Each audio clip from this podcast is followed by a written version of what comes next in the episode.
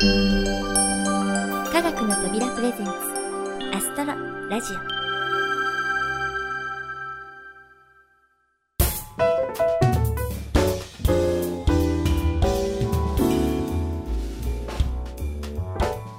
皆さんこんにちは。土屋ゆ子です。前回お知らせいたしましたように9月22日から25日まで行われました国際科学映像サイドームフェスタ。私たち科学の扉制作の東京ナイトスカイも無事に上映されご好評をいただきました。そしてこのアストロラジオを聴いてわざわざ会場まで足を運んでくださった皆さん本当にありがとうございました。私は都合で行けなかったのですがプロデューサーの小林さんから何人かの方からご挨拶やツイートをいただいたよと聞いてとても嬉しかったです。今後も科学の扉を応援よろしくお願いいたします。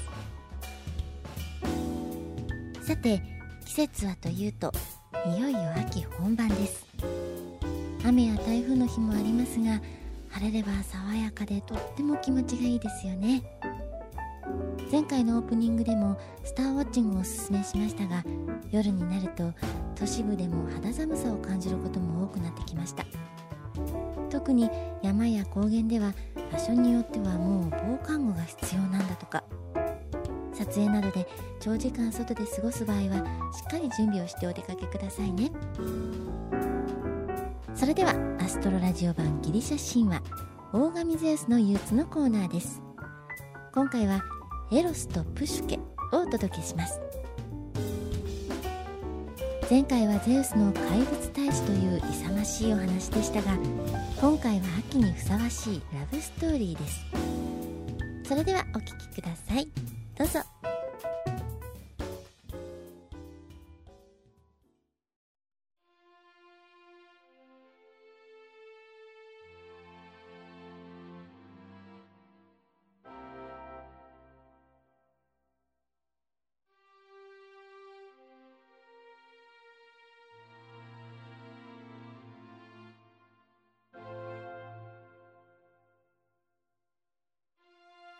昔々世界は12の神々が治めていました。その中でも王と呼ばれる特別な存在。それがゼウス。しかし王であるがゆえの悩みは尽きません。ほら今日もまた彼のもとに憂鬱の種が届いたようですよ。第7話。エロスとプシュケ。おや？今ゼウス様の居室から出てきたのはエロスではないか？珍しいな。これで楽しみが一つ増えたな。ゼウス様お呼びでございましょうか？おうヘルメスか。入ってよいぞ。失礼いたします。してご用は何にございましょう？うん。近々ある人間にネクタルを与え神とすることとなったので準備を頼まれてくれ。かしこまりました。してその人間とは？ああある国の第三工女でプシュケと申したな。プシュケでございますか？プシュケといえば確かその美しさゆえにアフロディテ様のお怒りを買っていると聞き及んでおりますがさすがに情報が早いの確かにその通りだ。そこでアフロディテの息子エロスに頼まれて私が取りなすこととなったのだ。そうでございますか。しかし揉め事の仲裁という面倒を持ち込まれた割にはゼウス様はご機嫌のようですが。んそうかまあ私とて機嫌の良い時くらいある。では支度は頼んだぞ。かしこまりました。では早速。うん。あのゼウス様のご機嫌はよほどのこと。まさかエロスの持つ恋心を操る黄金の矢をよからぬことに。いやまさかな。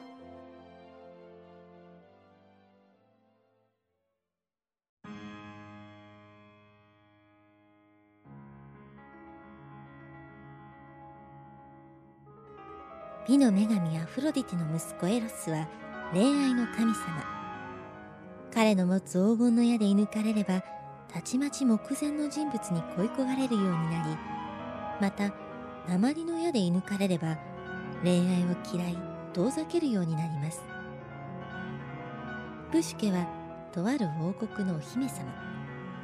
人間でありながら美の女神をもしのぐという美しさで有名になりついにはアフロディティに捧げられるはずの美への敬意さえプシュケのもとに集まるようになってしまいました。これに怒ったアフロディテは息子のエロスにこう言いつけました。美の女神たる私より美しいと呼ばれることなど許されるわけがないわ。エロスよあのプシュケとかいう不埒な人間のもとへ行き生涯子孫を残せぬようその鉛の矢で貫いてきてちょうだい。承知いたしましたお母様。エロスは美の女神の息子だけあって大変美しい青年でした。しかしこの矢の力を使って恋愛感情をもてあそぶことが大好きな少々やんちゃな一面がありました。この母の命令を聞いてまたいたずらができるとばかりに喜んだエロスは早速プシュケのもとを訪れました。夜の帳も降りベッドですやすやと寝息を立てるプシュケ。エロスは一目見るなり思わず息を飲みました。う美しい。まさか母様と比べられるほどの美しさを持つ人間がいるなんて見るまでは信じられなかったが。いやいや見とれている場合ではないぞ。さっさと母様の言いつけ通り鉛の矢を放って。あいた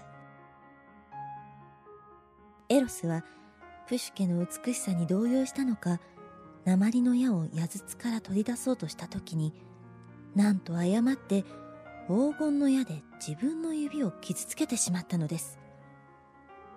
矢の持つ恐ろしいまでの効力は大神ゼウスでさえ逆らえないと言われるほど。持ち主であるエオスとて例外ではありませんでした。なんということだ。先ほどまではただ美しいと思っていたがこんな感情はなかった。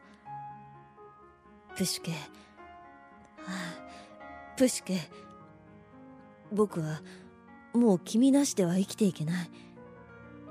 だが母様の憎しみの対象である君に恋をしただなんて。決して公にはできない。どうしたらいいんだ？そんなエロスの悩みなど知る由もないプシュケでしたが彼女もまた悩みを抱えていました。それはあまりの美しさに男たちがひるんでしまい年頃というのに結婚相手が見つからないことです。両親もひどく悩みついには神のお告げを求めることにしました。するとこれを知ったエロスは魔人に化けプシュケを生贄に出すようにと告げたのです。悲しみに暮れながらもお告げには逆らえず山の上に一人取り残されたプシュケ絶望に泣き疲れて眠ってしまったところをエロスは自分の隠れ宮殿に運びます。しかし光り輝く神としての姿を見られると人間であるプシュケは灰になってしまいます。このため昼の間は人間の目には見えない妖精たちにプシュケの世話をさせ夜の闇に乗じて姿を隠しながらプシュケに愛の言葉を届け続けました。最初のうちは魔物の生贄としてさらわれたと諦め怯えていたプシュケもこの求愛に徐々に心を開くようになったのでした。プシュケ私はあなたを大事にし続けることを約束する。だからどうかここでの暮らしを楽しんでほしい。お言葉は嬉しゅうございます。でもあなたは一体どなたなのですか？どんなお姿をしていらっしゃるの？それは明かせないのだ。分かっておくれプシュケ。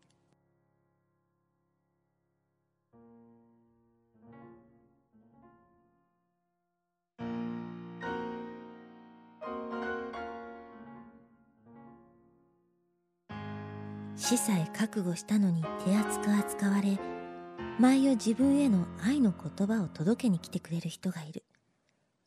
でもそれが誰かはわからない。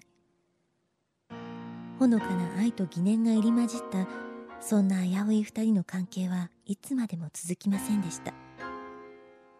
プシュケにとって黄金の隠れ宮殿での生活は何一つ不自由のないものでしたが長期にわたればやはり肉親が恋しくなります。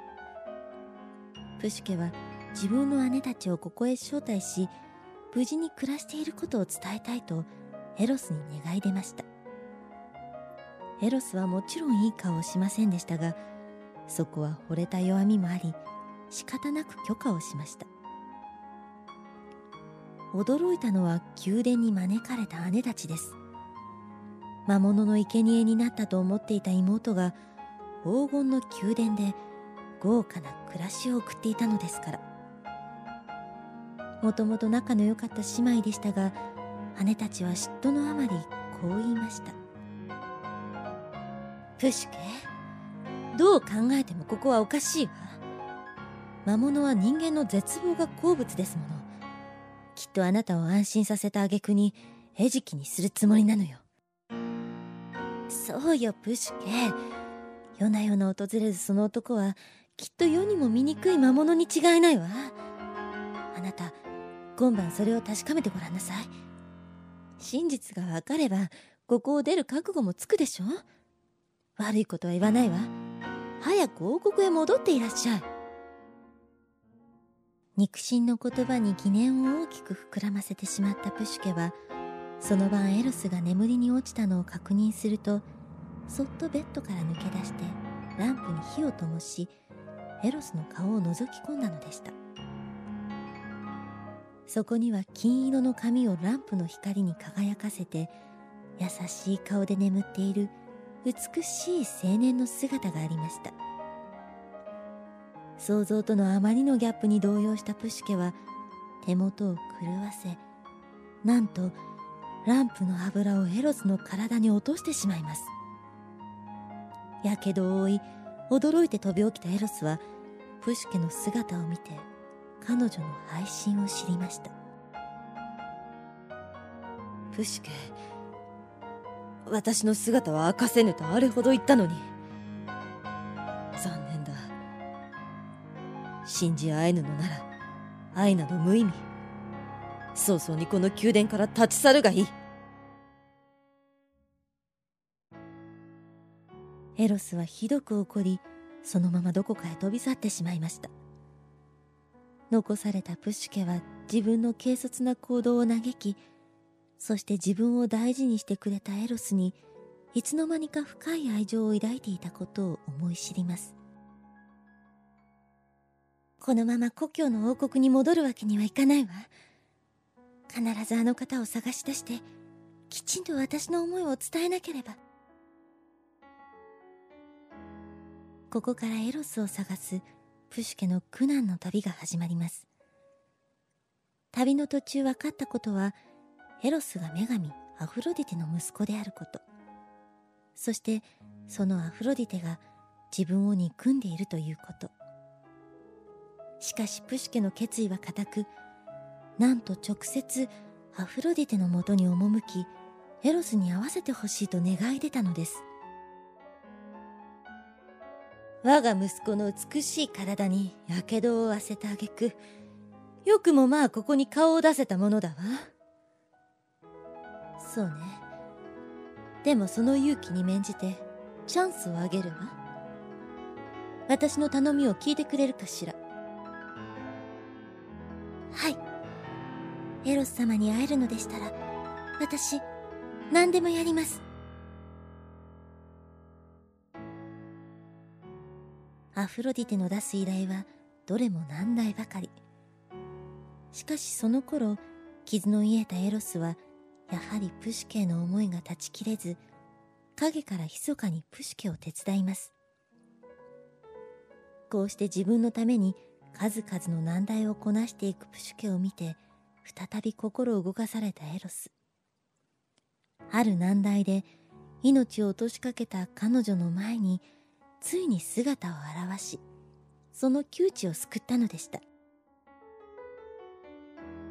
あ私は夢を見ているのでしょうか？もういい。もういいんだよプシュケ。あとは私に任せなさい。エロス様。こうしてエロスとプシュケは和解。エロスは母アフロデテの怒りを収めてもらうためにゼウスに取りなしを願い出ました。もちろんあの矢の力を使うことを見返りにして。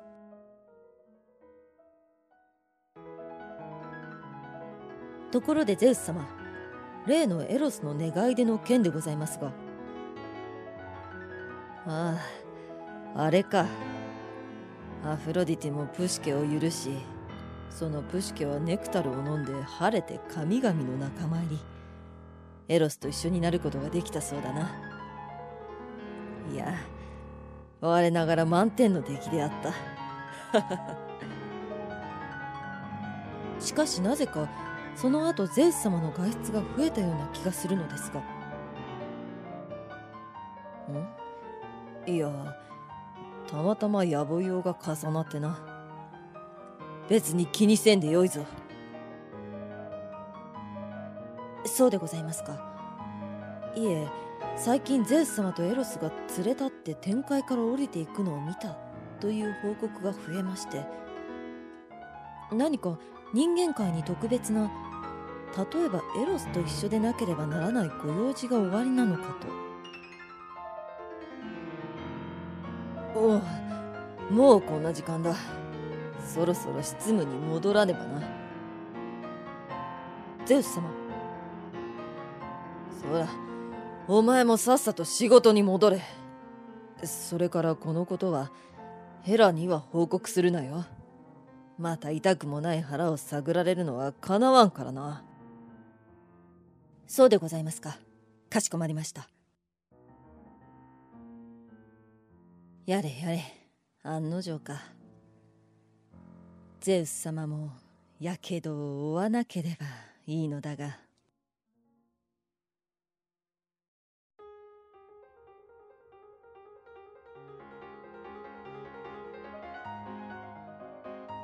この秋から冬にかけ日没後の低い空でまばゆい光を放つ美しい星金星。美の女神アフロディテの星です。日本では英語名のヴィーナスという呼び名の方が一般的ですね。そして魚に変化したアフロディテとエロスをかたどったのが秋の星座魚座です。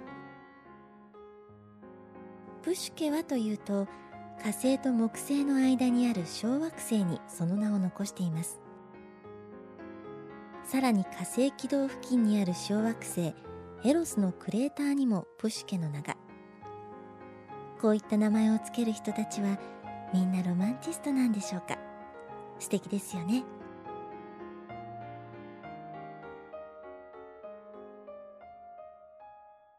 さて今回はご機嫌で揉め事を取りなしたゼウス。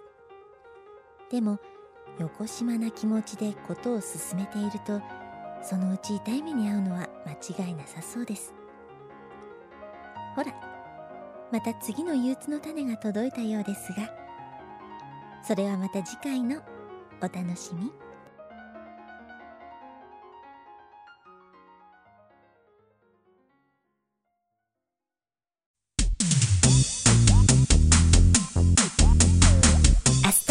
ラジオ。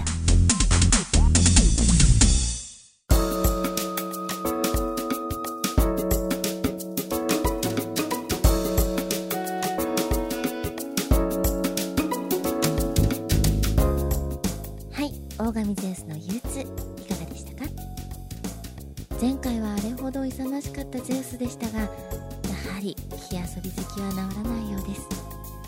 熱い油をかぶった方が良かったのはゼウスの方ったのかもしれませんね。そしてきっかけはどうであれ結果的に強い愛情で結ばれたエロスとプシュケ。フスから出た誠ということわざがありますがそれを地でいくようなお話でした。それでは次回のエピソードをお楽しみに。さてインフォメーションのコーナーです。今回は宇宙ファンを悩ます2つのイベントをご紹介します。まずは10月18日と19日に行われる。三鷹星と宇宙の日2013です。三鷹星と宇宙の日は国立天文台東京大学天文学教育研究センター総合研究大学院大学天文科学専攻の特別公開です。今年は南米チリで観測を始めた電波望遠鏡群アルマがメインテーマです。主要観測施設実験施設の公開展示研究紹介講演会ミニ講演会質問コーナースタンプラリー天体観望会など楽しい企画が盛りだくさんのようです。また協力団体による物品販売や三鷹市星と森と絵本の家でのイベントもあります。天文台のある町三鷹が町を挙げてのお祭りのように盛り上がるこの星と宇宙の日。天文台だけでなく三鷹の街も楽しんでくださいね。イベントの詳細は国立天文台の特設ホームページがありますのでそちらをご覧ください。星と宇宙の日で検索をすればすぐに見つかります。そしてもう一つのイベントは JAXA 筑波宇宙センターの特別公開です。冒頭で宇宙ファンを悩ませると言ったのは開催日。なんと10月19日。三鷹星と宇宙の日とバッチリかぶっているんですよね。これは本当に悩ましいのではないでしょうか。こちらの主なイベントは水ロケットの打ち上げ。古川宇宙飛行士の講演。各種展示や実験コーナーなど日本の宇宙開発を担う JAXA らしいどれも魅力的な内容です。なお一部イベントの参加は事前申し込みが必要で残念ながらすでに受付は終了しています。詳しくは最近新しくできた JAXA のコミュニティサイトファンファン JAXA でご覧ください。イベントページを直接探したい場合は筑波宇宙センター特別公開で検索すればこちらもすぐに見つかります。どちらのイベントも東京付近で遠方の方はちょっと大変だと思いますが普段見ることのできない展示や施設など貴重な体験ができると思いますので可能な方はぜひ日程をやりくりしてご参加くださいね。いろいろお話ししてきましたがそろそろお別れのお時間になってしまいました。この番組は制作コムビルド脚本アルファボル協力クラシック名曲サウンドライブラリー音楽制作集団ディープフィールドそして企画制作科学の扉でお送りいたしました。それではまた次回をお楽しみに。お相手は私土屋ゆ子です。